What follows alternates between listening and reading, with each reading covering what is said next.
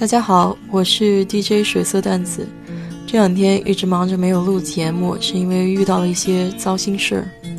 我有一个朋友签了一个，嗯，租房合约，签了一年，但是他半途呢需要搬到别的地方去，所以他委托我帮他去找租客，可以接他剩下的这个，嗯，房房租。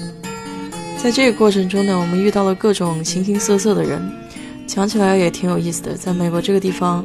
啊，你也可以看到各种各样的人。他所住的这个小区呢，不是一个嗯特别好的小区，只能说是平均偏下吧。然后一般住在这里的人呢，就是呃属于在餐馆打工呀，然后生活水准可能稍微偏下一点的呃人群吧。所以我们当时是把这个信息呢挂在了那个 Facebook 的 Marketplace 上。还有放在了 Craigslist 上，也就是本地美国本地这边的五八同城吧。于是乎，就有各种各样的人打来电话，嗯，然后了解了解情况，了解这是一个什么样的房子，然后也带不少人看过这个呃房子。很大一部分人呢是不愿意到那个租房办公室去转接这个合约的，他们更多的是愿意把钱付给你，因为。如果在美国这边租房，通过办公室的话，他是需要查你的背景调查。那么有这么一批人，就是说他曾经可能信用记录上有一些不太好的记录，啊，这种租房的代理一般就不会，呃，不会能有机会找到这种好的房源，所以也就没有办法租到好的房子。所以你会看到有很多人，他不希望通过这个。租房的中介啊，或者租房的办公室去办理这种租房入住手续，他会在网上找这些，啊，去接别人的剩下来的这个租约，然后俗话说就在 under the table，就在那个桌子底下把这个交易给办了吧。我们在这个过程中遇到了，嗯，很多有意思的人。那么有一个人呢，他是在美国这边打保龄球，以打保龄球，呃为职业的一个人。我以前一直以为在美国这边打保龄球吧，就是一个业余活动，还不知道有人专门是打保龄球比赛，然后靠这个来挣钱的，也算是一个职业。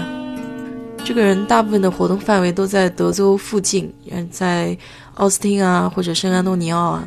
他跟我说过，去最远的地方大概是在去拉斯维加斯那边参加比赛，就是也是经常要出差吧。一般来住这种房子呢，黑人兄弟好像居多一点。嗯，黑人的女孩啊，或者黑人的嗯男生，偶尔会有一些墨西哥人来询问。现在德州这边墨西哥人还算是占有比较大的比例。那另外呢，就遇到一个，嗯，算是看起来可能在美国这边还是高中生的一个小女孩吧。这女孩是个中东人，就从你跟她的交谈当中呢，你能感觉到她有。很严重的这种精神焦虑，就对所有的事情都感觉到非常焦虑，然后对人也不是很信任，甚至做事情呢有很大的这个拖延症。你让他办一件事情，他可以给你拖很久都不办。嗯，性格上有一些小缺陷吧，反正。最关键的是，这个女孩子看上去才上高中，但是已经怀孕了。通过跟他的交谈呢，你会发现他自己的这个逻辑思维不是很清晰。一开始他承诺给我们说，第二天会把这个房租交给我们，让我们先把钥匙和那个，嗯，车卡给他。呃，我这个朋友呢也傻乎乎的，就也就相信他了，就把这个钥匙啊和车卡都给他了。然后第二天的时候，就是开始找各种各样的借口跟你说，啊，我今天要去呃看医生啊。然后我今天要去法院呀，我今天没有时间跟你见面呀，可不可以改一个时间呀？就不停的跟你重复的修改这个时间，所以搞到最后我们也是很头大呀。这也是我为什么这两天没有腾出时间来录节目的原因啊，就在跟这个小女孩做做斗智斗勇的游戏了吧。然后今天好不容易把她给叫出来了，然后就同意说签合约，然后给钱。其实我主要的目的呢，是想把这个钥匙和这个车卡给拿回来。今天我是第一次跟这个小姑娘见面，之前都是我的朋友跟她在见面的。其实如果你要是纵观美国这边的话，就是很有很多，呃，未婚妈妈，就像她这样在 teenager 的时候，也就是说我们十几岁的青少年时期，然后就怀上了小孩。你看他自己都还是个孩子啊，我就是很难以想象，就是他这个孩子生下来了之后，这样的一个妈妈怎么去照顾孩子呢？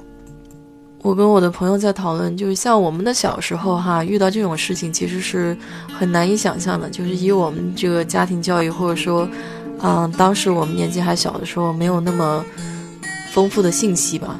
然后，当时也没有 social media，你也没有办法上 Facebook 啊，你也没有办法上 Twitter 这些东西。嗯，所以你接受的信息是比较闭塞的。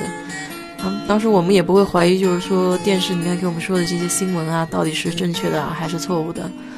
嗯，爸妈就是一定要听爸妈的话，一定要听老师的话。现在的这个新的一代年轻人跟我们就很不一样了。你接触的信息这么广泛，如何去分辨是与非，其实就变成一个非常重要的话题。其实，说实话，今天如果你要当父母的话，其实今天的父母要比我们以前的父母要难当的多得多。当然，不是说物质层面上的，而更多、更多是在精神层面上的这种如何与孩子平等的对话，甚至把你能够教给他的东西能够正确的传输给他，这是一门很深奥的学问。今天也就是根据这两天的经历，就是想想起来讲到哪儿就讲到哪儿，就突然有感而发吧。就感觉人的这一辈子，特别是女孩子，如果在青少年的时期稍微走错了一步路，那么这个其实是影响她一生的一件事儿。当我看到这个女孩的时候，其实我是感到非常庆幸的，就是说自己在自己的这个成长经历中没有。遇到这样的一些事情，感觉到为自己、为家人感到庆幸吧。这个女生看起来是相当无助的，你也能感觉出来，其实她跟父母可能也是产生了非常大的摩擦，嗯，所以她才需要到外面去找一个单独属于自己的地方。而且她一直不断在说，就是说我要去找一份工作。但是这半大的孩子，你说学都没有上完，他到底能做什么样的工作呢？而且还要去，嗯，靠自己的能力去抚养一个孩子。怎么说呢？为人父母和为人子女都要替对方多加考虑吧。当然，为人父母的时候，你可能是，呃，更多的需要去想一下自己的这种方式，然后怎么能让孩子来接受。嗯，因为我觉得这种样的错误对于人生来说的话，真的是一个不可挽回的事情。好了，今天的节目就说到这儿吧。